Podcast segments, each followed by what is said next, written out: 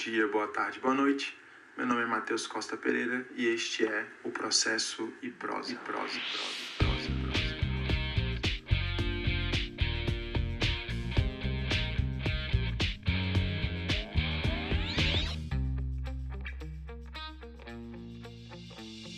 Hoje eu respondo a pergunta do Pedro, que quer saber basicamente a diferença entre as dimensões formal e material do contraditório. Bom, a dimensão formal, é, visão tradicional do contraditório, ela consiste basicamente em um binômio informação mais possibilidade de reação. Então, dimensão formal, também conhecida como concepção estática, consiste em um binômio informação mais possibilidade de reação. Me refiro à visão tradicional porque o conteúdo mínimo, é, desde a sua origem no, do princípio do contraditório, é exatamente esse. Mas, desde, ao menos aqui no Brasil, desde a década de 90, que vem se desenvolvendo também a perspectiva ou dimensão material, também conhecida como concepção dinâmica do contraditório. Alguns chegam a falar também em concepção forte e concepção fraca mas é, fiquemos aqui com a ideia de dimensão material. A dimensão material consiste basicamente no direito de participação ou direito de influência.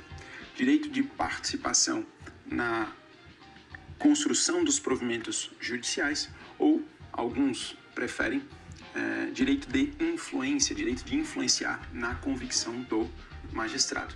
Como eu me referi, essa visão é, ao menos no Brasil, ela desabrochou, ela vem se desenvolvendo desde pelo menos a década de 90.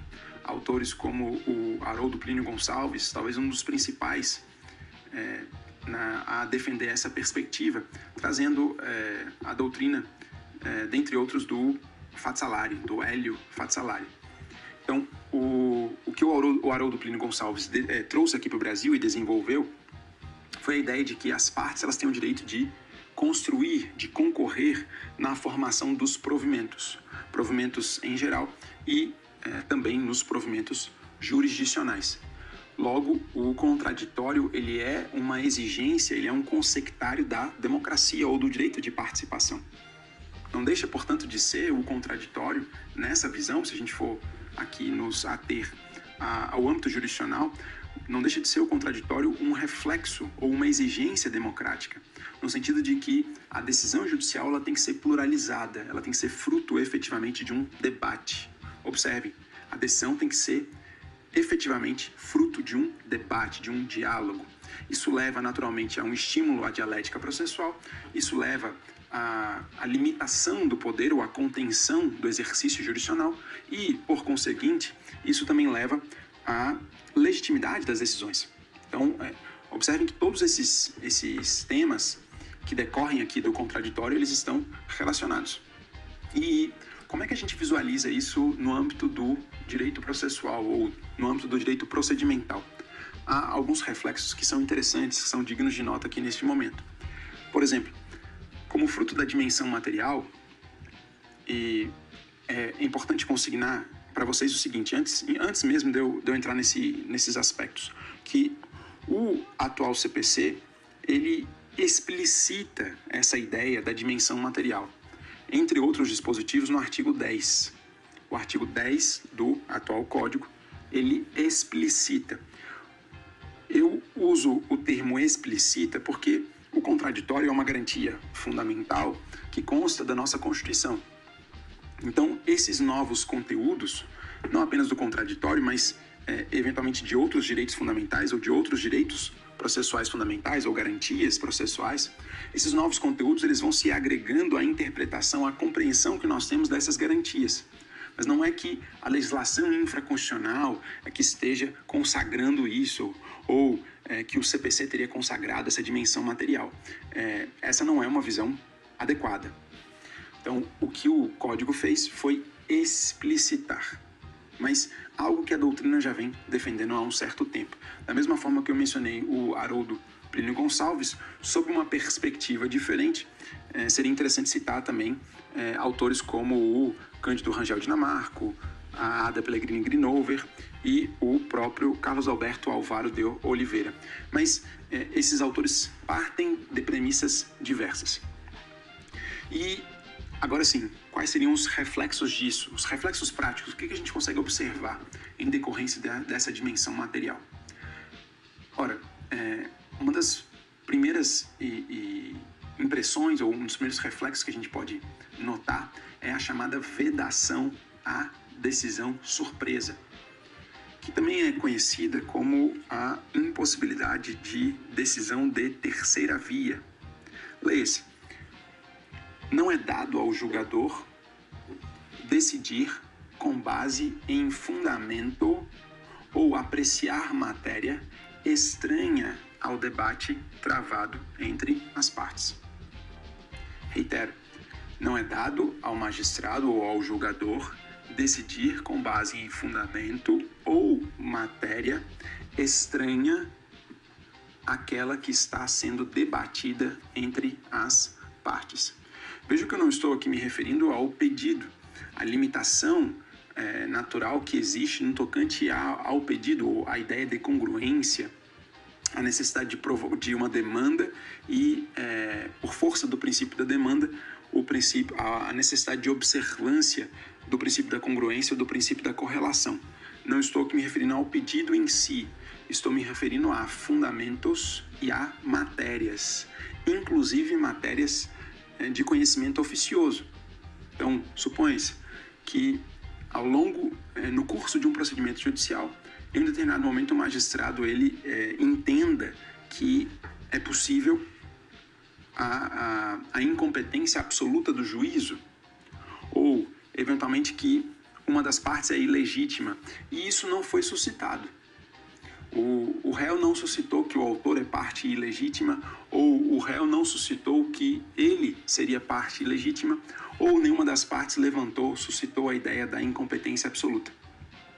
O magistrado pode conhecer dessa matéria? Pode. Ela é, integra o rol das chamadas matérias de ordem pública. Então entra dentro daquilo que nós conhecemos como poder formal do magistrado. Mas a questão é que, por força do princípio do contraditório, notadamente da dimensão material do contraditório, antes do julgador apreciar essa matéria, ele deverá, nessas, nesse contexto que eu coloquei para vocês, ele deve abrir prazo para que as partes possam se manifestar. Então ele basicamente vai fazer o quê? Intime-se as partes para se manifestarem sobre a possível ocorrência ou existência da incompetência absoluta ou a possível é, configuração da ilegitimidade passiva. E aí, após oportunizar as partes essa participação, esse direito de participação, é que ele vai decidir a respeito do assunto. Então, se isso vale para matérias de conhecimento oficioso, naturalmente que isso é ainda mais importante naquilo que não é conhecimento oficioso. Observem que a própria noção ou a própria ideia de iura novit curia, a ideia de que o juiz ele sabe o direito, ela também é afetada pela dimensão material do contraditório. Então, no passado acreditava-se que a preocupação prioritária ou principal da parte quando fosse é, apresentar sua demanda em juízo, quando fosse formular sua demanda em juízo, seria tão somente ou sobretudo com a qualificação dos fatos, com a narrativa, é, com a causa de pedir remota, portanto. E quanto ao direito, naturalmente que é, por força da teoria da substanciação que foi adotada aqui no pelo nosso Código de Processo Civil, a parte também teria que trazer a sua fundamentação jurídica. Mas não haveria uma preocupação tão grande no tocante à fundamentação jurídica, na medida em que o juiz sabe o direito, isto é, iura novit curia.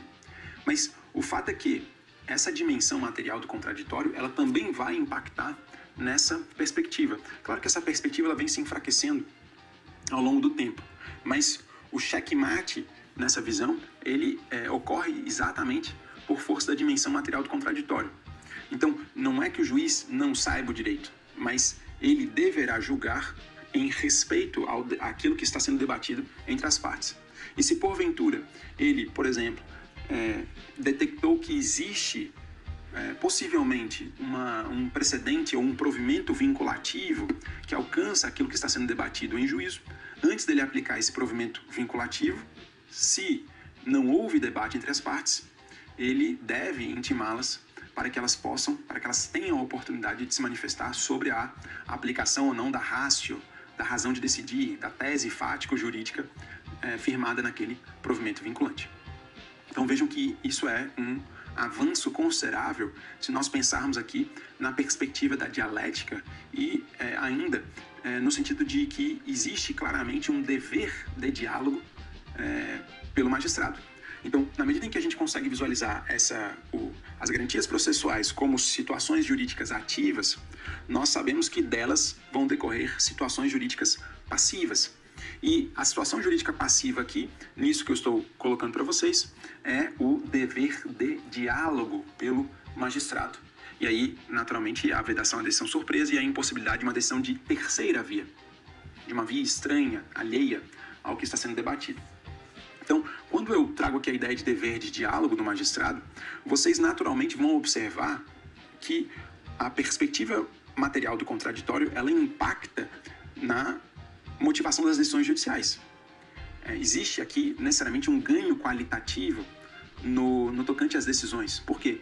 Porque se o magistrado agora ele tem esse dever de dialogar, ou se é, a partir do contraditório a gente consegue visualizar de um modo mais intenso esse dever de diálogo do magistrado, essa necessidade que ele tem de enfrentamento efetivo dos argumentos deduzidos pelas partes, naturalmente que isso vai significar que a decisão judicial ela tem que ser construída com mais cuidado, sobretudo no tocante ao perdedor. Costuma-se dizer que a fundamentação da decisão judicial ela é muito importante para o vencedor, mas que é, ela teria ainda mais importância para quem perde. Então, se, o, o, se quem foi condenado deduziu vários argumentos no sentido de que o seu pedido fosse acolhido ou que a pretensão do autor fosse rejeitada, é, por, em decorrência do contraditório, cada um desses argumentos precisa ser necessariamente enfrentado. Se é, foram apresentados fundamentos diversos para o acolhimento de cada pedido, e esses fundamentos diversos é, e o pedido foi rejeitado, a rejeição do pedido ela pressupõe que tenha havido um enfrentamento de cada um desses argumentos. Então a gente sempre tem que colocar, tem, sempre tem que pensar nessa perspectiva.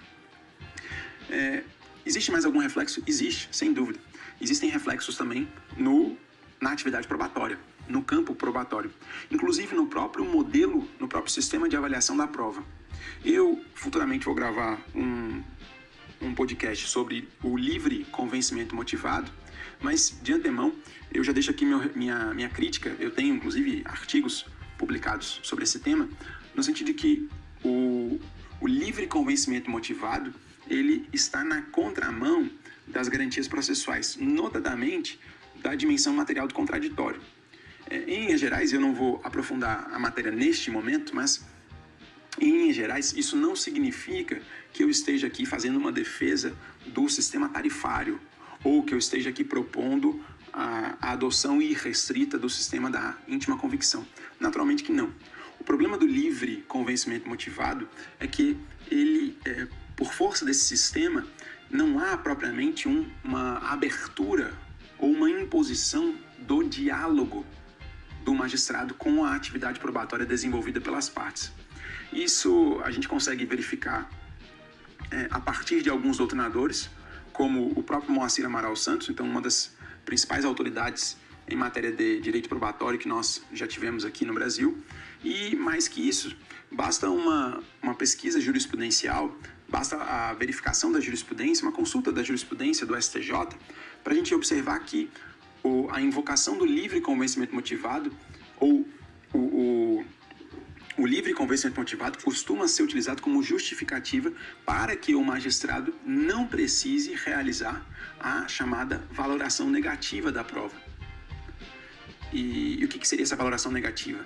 Essa ideia de que não basta que o juiz ou que o julgador indique quais provas firmaram o convencimento dele, mas ele também tem, teria que dizer, ele tem o dever de é, esclarecer por que os demais meios de prova constantes dos autos não se prestaram à convicção dele. Então essa é a ideia de valoração negativa. E por mais que alguns doutrinadores defendam isso há algum tempo, muito antes do, do, do atual código, e muito antes de haver clareza nessa ideia de dimensão material do contraditório, o fato é que a ideia de valoração negativa, a meu ver, totalmente alinhada com o contraditório e com a dimensão material do contraditório, ela é incompatível com o livre convencimento. Então, o livre convencimento motivado, historicamente, ele já demonstrou que ele, é, por estar centrado no magistrado, por estar inclusive associado àquela ideia de que o juiz seria o destinatário da prova e que, uma vez ele firma, é, tendo firmado a sua convicção, não haveria necessidade de quaisquer outros meios de prova e bastaria ele julgar, bastaria ele julgar e bastaria ele julgador especificar, é, é, dar razões claras e concisas sobre os motivos pelos quais ele decidiu, indicando quais meios de prova dão sustentação ao pensamento dele. Então, essas, essas ideias, elas se chocam com o princípio do contraditório. Mas aqui em Sanches para outra gravação. Então, é, eu trouxe aqui, é, Pedro, as diferenças entre a dimensão formal e a dimensão material e é, eu faço questão de destacar que a dimensão material ela é efetivamente uma conquista democrática. Então, o direito de que os sujeitos parciais, o direito de que os sujeitos que serão afetados pela decisão, afetados pelo provimento, cuja esfera jurídica será afetada pelo provimento, eles possam concorrer à sua formação.